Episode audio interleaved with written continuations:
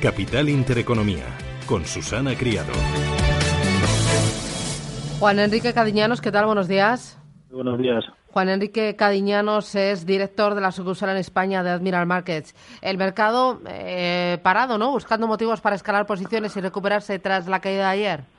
Sí, sobre todo que no veo que haya motivos en este caso, eh, al menos no en el corto plazo, en los que apoyarse para, para ver, en este caso, unos impulsos, pérdida de niveles de soporte importantes para un selectivo español que sigue viendo eh, debilitada su, su, situación ahora mismo en el, en el corto plazo y esto, lógicamente, le va a repercutir de cara a lo que resta de ejercicio. Eh, de los valores técnicas reunidas, eh, ha presentado hoy resultados. La caída del beneficio es 45% y en bolsa, eh, ¿Qué pasa? ¿Las órdenes no cuadran, las de compra con las de venta? En este caso, sobre todo, lo que, lo que es eh, la acumulación que hay ahora mismo en cuanto a acumulación y distribución, eh, sigue viendo una batalla perdida, al menos en el medio plazo, sigue siendo una compañía que, por, por fundamentales, el escenario que tiene y el recorrido sigue siendo bueno. Lo que pasa que por eh, niveles de acumulación eh, se sigue viendo como eh, bueno, los inversores no dejan, en este caso, eh, de, de, acumular papel, que en este caso es dinero vendedor, y eso lógicamente lastra mucho las posibilidades de ver una recuperación y sobre todo de superar niveles de corto plazo. Cuando vuelva a cotizar, ¿tú qué esperas? No, yo creo que volatilidad, sobre todo al menos en el corto plazo, y yo creo que eh, en general caídas, al menos en, en, el horizonte más agresivo, aunque es cierto que en general la compañía debería recolocarse, debería de alguna forma eh, volver a encontrar estabilidad y, y buscar eh, puntos de apoyo en los que de alguna forma empezar a acumular dinero, porque repito, yo creo que por fundamentales sigue siendo una compañía que puede tener un recorrido bastante bueno. Eh, mirando a fundamentales, ¿qué te han parecido las cuentas de Arcelor? En general, bien. Lo que pasa que, bueno, seguimos hablando de una compañía que eh, pertenece a un sector que ha sido muy castigado a lo largo de los últimos meses. Eh, en general, bueno, yo creo que hay optimismo eh, de cara a, a, los resultados presentados y eso lógicamente hace que en general el sector también eh, haya tenido una recuperación buena. Eh, le ayuda lógicamente también la recuperación que hemos podido ver a lo largo del ejercicio 2017 por parte del sector financiero para que de alguna forma sus cuentas puedan seguir eh, escalando posiciones. Yo creo que es una compañía que en el año 2018 debería tener un mayor protagonismo que el que ha tenido en este, protagonismo positivo y en este caso yo creo que la volatilidad le, le beneficiaría. ¿Qué me dices de Siemens Gamesa? Ayer se la pegó más de un 4% de caída, hoy rebota pero de forma suave, un 0,23, tiene poca fuerza y sobre todo que tiene en este caso una de cal y otra de arena y en el que vamos viendo cómo los inversores lógicamente van perdiendo la, confianza de cara a estar en una compañía con cierta tranquilidad.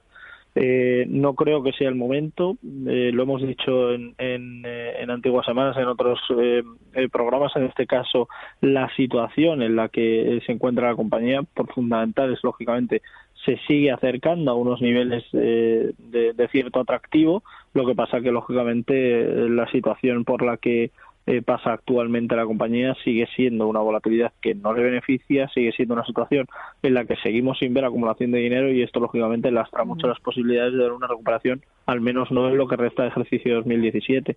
Los resultados y las noticias que hemos podido eh, conocer y la quita de concesiones por parte de, de otros países, lógicamente eh, es una lápida ahora mismo que yo creo que la compañía no se esperaba y esto lógicamente va a repercutir negativamente en el precio. Eh, ¿Qué más valores estás viendo ahora mismo interesantes en la bolsa?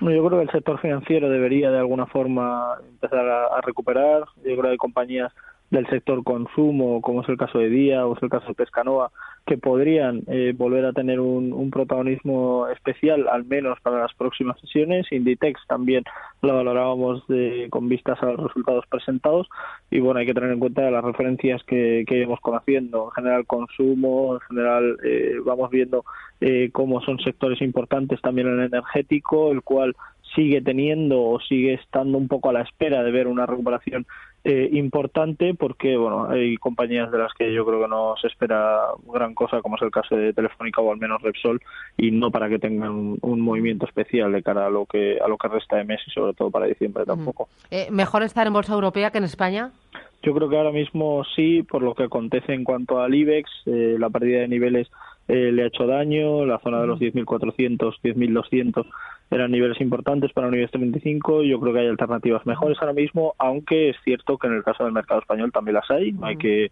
eh, olvidar que seguimos con ratios por descuentos, eh, ratios eh, eh, por métodos comparativos con descuentos importantes en torno al 10% y esto lógicamente nos deja en un escenario atractivo, ¿eh? pero, pero bueno, yo creo que hay alternativas interesantes en el caso del mercado europeo, eh, como puede ser el caso de Adidas para el sector del consumo, como puede ser dentro de la parte financiera, Deutsche Bank sigue siendo una alternativa, aunque lógicamente la volatilidad seguirá siendo una, una situación de, de, cierta controversia. Bueno, yo creo que hay alternativas buenas también en Europa.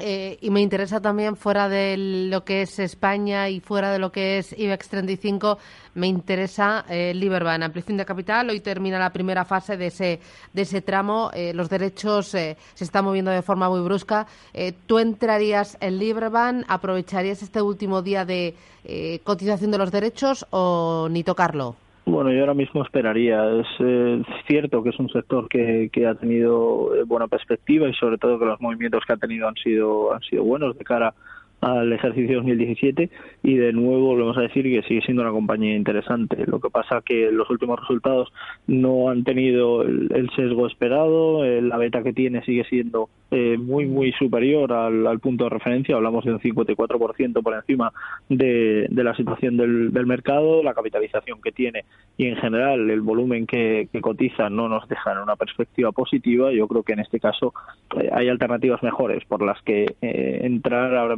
mismo yo creo que no sería eh, la mejor opción, aunque lógicamente, bueno, eh, habrá volatilidad y dentro de esa volatilidad es posible que veamos movimientos alcistas, pero yo creo que, que ahora mismo no es, no es la mejor alternativa. Fantástico. Juan Enrique, gracias. Buen día.